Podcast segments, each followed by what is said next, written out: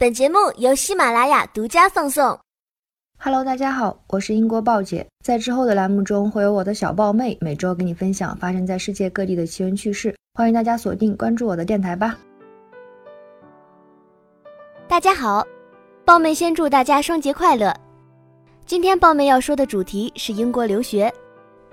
首先说说留学，它的全称是留学生。这个词源于唐朝时期，日本人发明的。当时日本人会派使节来中国交流学习，随行的也有不少学生，其中有些人待一阵子就跟使节回去了，这叫还学生；而一些人为了更深入的学习中国文化，会留下来多待两年再走，这就叫留学生。而在唐朝之后，先有宋朝的海禁，后有明清的闭关锁国，留学生这个词也渐渐地淡出了人们的视线，直到清朝中后期。一些人在伤痛中意识到了固步自封的危害性，开始跟国外交流学习。洋务运动时，赴美留学幼童成了当时的热门话题之一。那时人们管这叫留洋。从洋务运动到现在已经有一百多年了，至于人数上，更是从当初的每批几十人发展到现在的每年几十万。根据统计，本世纪初我国每年出国留学人口不到十万，二零一六年则是达到了五十六万。每年都有新纪录。如果把一九七八年到现在的加在一起，各类出国留学人口估计有五百万。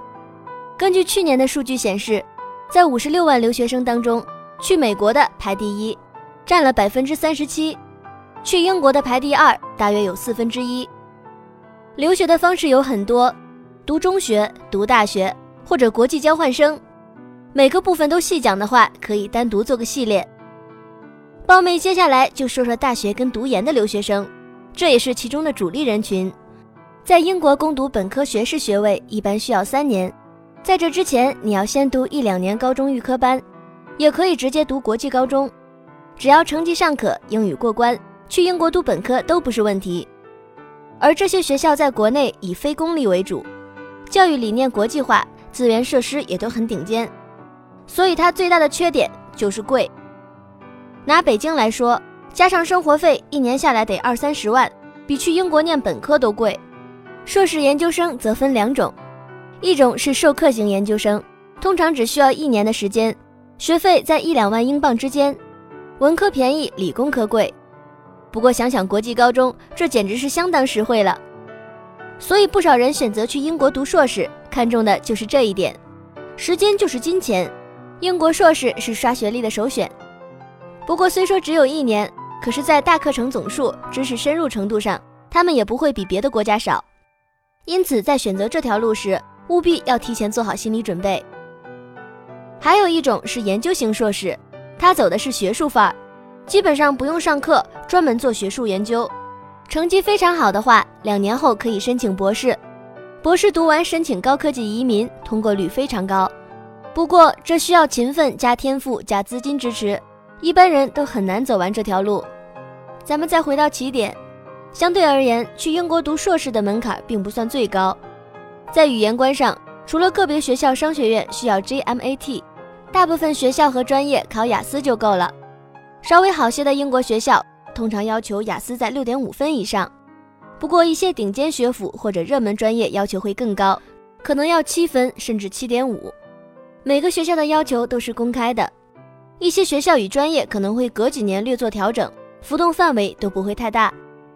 有两点需要清楚：首先，雅思成绩的有限期是两年，如果成绩过期了，那就需要再补一次；其次，一些学校除了要求雅思总成绩要达标外，在听说读写等单项上也会有特殊要求，这点在申请学校之前都需要先看一下。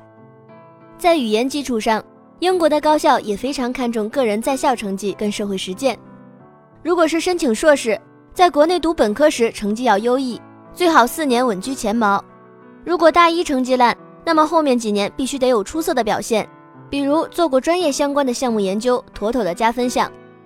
假如你跟老师处的比较好，他们的推荐信也很重要，一封班主任的，一封学校大咖教授的，这些都是你的侧面证明。关于社会实践部分，像做过什么志愿者，加入过 NGO。或者在偏远山区支过教，这些都是你为社会做过贡献的证明。自然也可以在申请中展示出来。如果你申请通过，成了一名在读学生，那么你一定要做好水土不服的打算。前面几期也说过，英国有最奇怪的天气跟最单调的食物，连自来水也都要冷热分开。但是相比住宿，这些都不算大问题。去英国读书可以选择租房或者住宿舍，学生宿舍以个人公寓型为主，很少有双人间。而租房的话，跟咱们这儿一样，什么样的都有。它们之间的区别有很多，以后报妹可以单独讲一期。不过有一点需要说明，由于学生宿舍管理与配置比较完善，每周房租要一百多英镑，所以很多情况下出去合租会比宿舍便宜几十块。可如果你是授课型研究生，那就不建议租房，毕竟只有一年，来来回回太折腾了。除了生活，在学业上千万别想着混日子拿文凭了事。也许国外很好玩，平时参加活动、出去旅游都可以，但是一定要记得抽出足够的时间完成学习任务，而且千万千万不要考试作弊或者论文抄袭。课程没过可以再补，投机取巧只会贻误终生。在英国的教育制度中。作弊抄袭都是零容忍，只要逮到一次，而且证据确凿，那么文凭基本没戏。不过通常来说，英国的毕业通过率并不低，只要肯认真学习，一般都能顺利毕业。在毕业之后，留学生又会面临一次重大选择：是留在英国还是回国发展呢？先说声抱歉，胞妹要说句丧气话了。相比更困难的留在英国，毕业后在当地找工作也不是一件容易事儿，特别是脱欧之后。英国进行了一系列的移民限制措施，抛去要读博士的研究型大拿不说，如果你是偏文科类或社科类的专业，找到专业对手薪酬尚可的工作真的挺难。不过每年都会有一定比例的人留在英国，而归国人群中也有很多优秀人才。有些人是单纯看重留英含金量，为了提高自我竞争力；有些人只是喜欢学校的那座城，想体验下留学生活；有些人骨子里思想晚期。